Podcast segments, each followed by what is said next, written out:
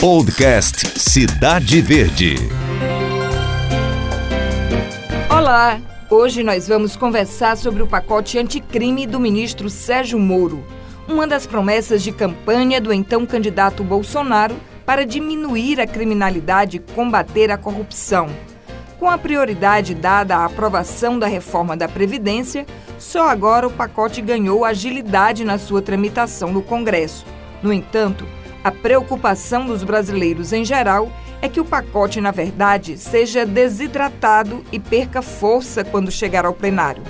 O pacote original propunha alteração em 16 leis vigentes e reunia alguns temas polêmicos, como o excludente de licitude, que isentava o policial que viesse a ferir ou até mesmo matar durante uma ação de confronto com os bandidos, e trazia questões também como a possibilidade de prisão após a condenação em segunda instância e a criminalização do Caixa 2. Só para citar alguns exemplos. Vamos começar pela execução antecipada da pena que está em discussão no Supremo Tribunal Federal. O caso remete a diferentes interpretações, como se viu até agora pela posição dos ministros que compõem a Corte do STF. Uns entendem que sim, é possível o cumprimento da pena enquanto o réu recorre do processo, a exemplo do que acontece em outros países. E há os chamados legalistas, que consideram que o réu só pode ser preso após o processo transitado em julgado. A deputada federal Margarete Coelho, do Progressista, preside o grupo de trabalho que analisou o pacote anticrime e que está agora pronto para ir a plenário. Deputada, muito obrigada por ter aceito o nosso convite para participar desse podcast aqui na Cidade Verde. Vamos começar pela parte mais polêmica, que é sobre a prisão em segunda instância, que esta semana retoma a discussão lá no Supremo Tribunal Federal. Está um equilíbrio de força grande, com uma leve maioria, por enquanto, daqueles que são favoráveis à execução da pena após o julgamento em segunda instância. Esse ponto especificamente saiu do pacote. Eu queria que a senhora justificasse por quê? Primeiro, dizer da alegria de estar aqui participando desse podcast com você e queria lhe pedir permissão para dois esclarecimentos iniciais.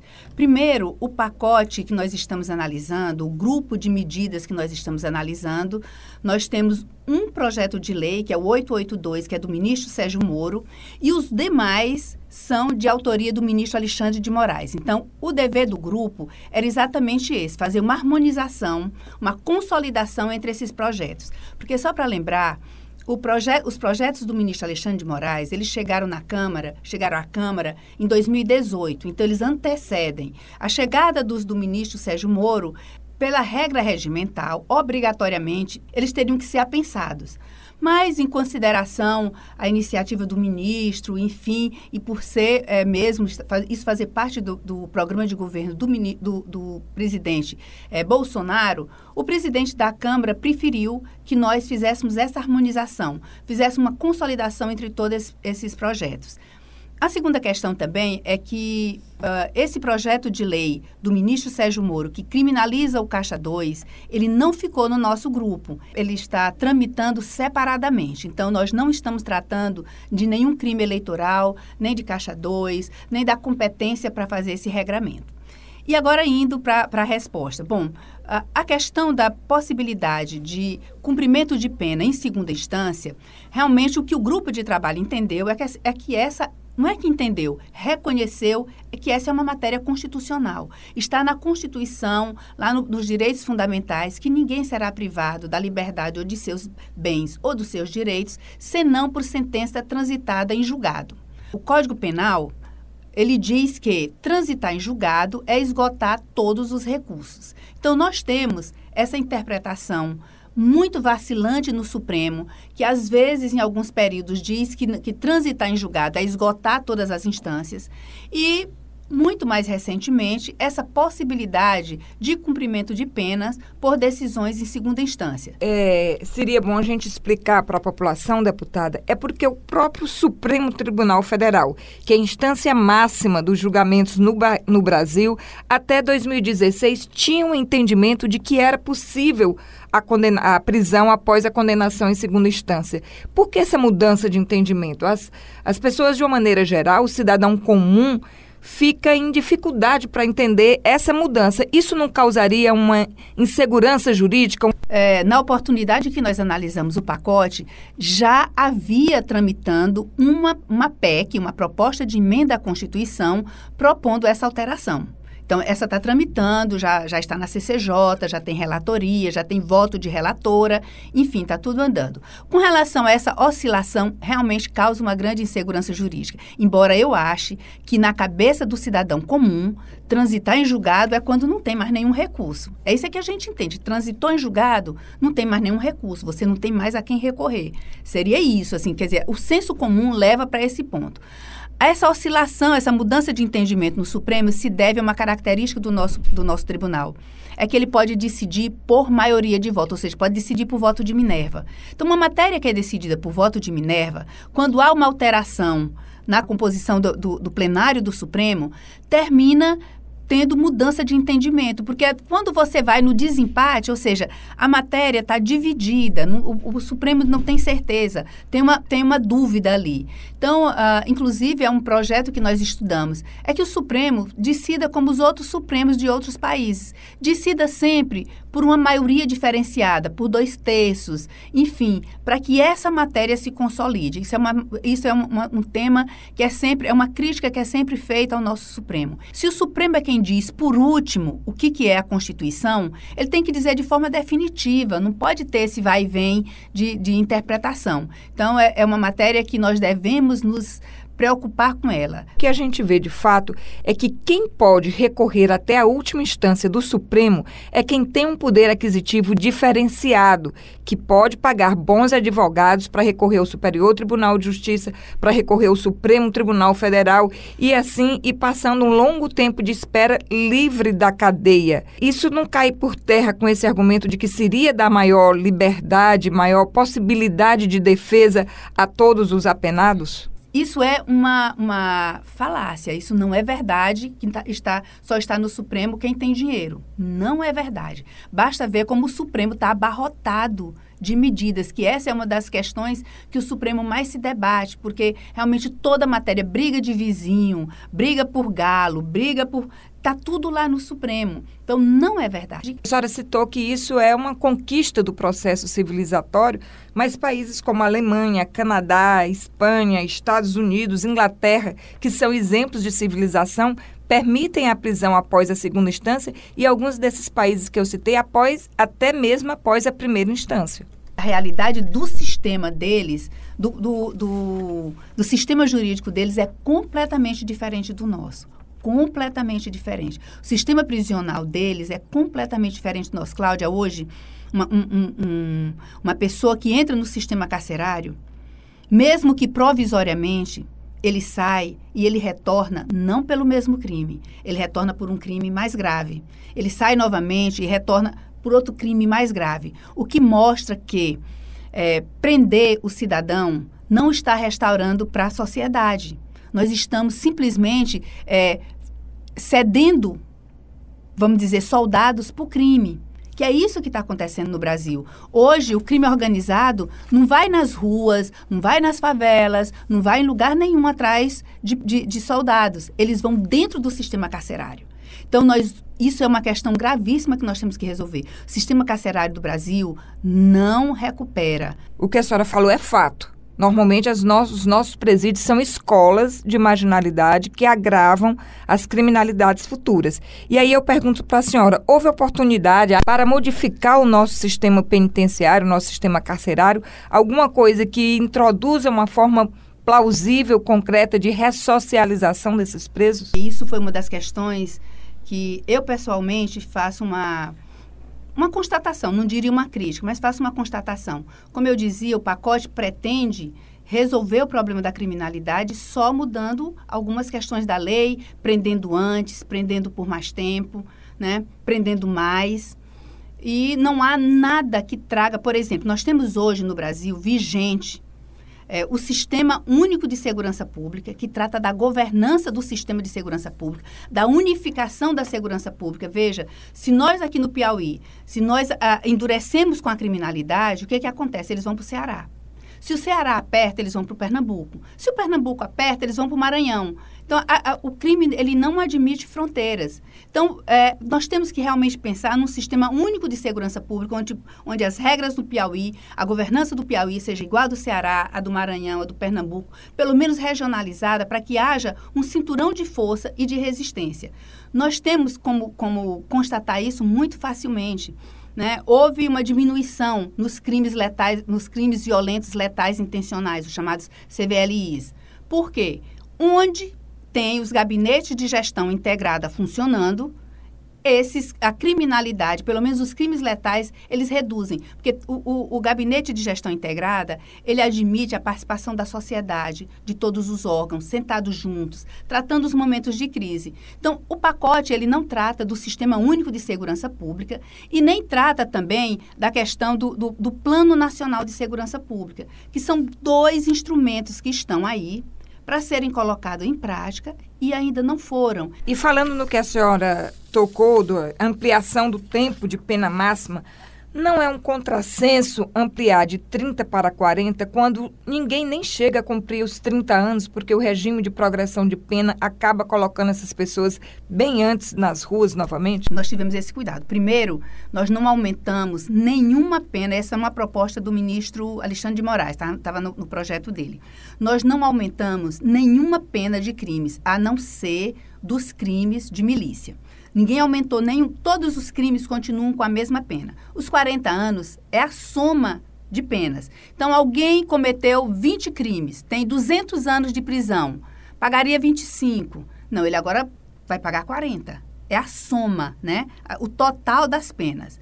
E a segunda questão é com relação à progressão de, pena, nós endurecemos e também foi uma proposta do grupo de trabalho. Não veio nem no pacote do Sérgio Moro e nem no pacote do Alexandre de Moraes. Foi o grupo de trabalho. Os crimes considera os crimes hediondos de sangue, né?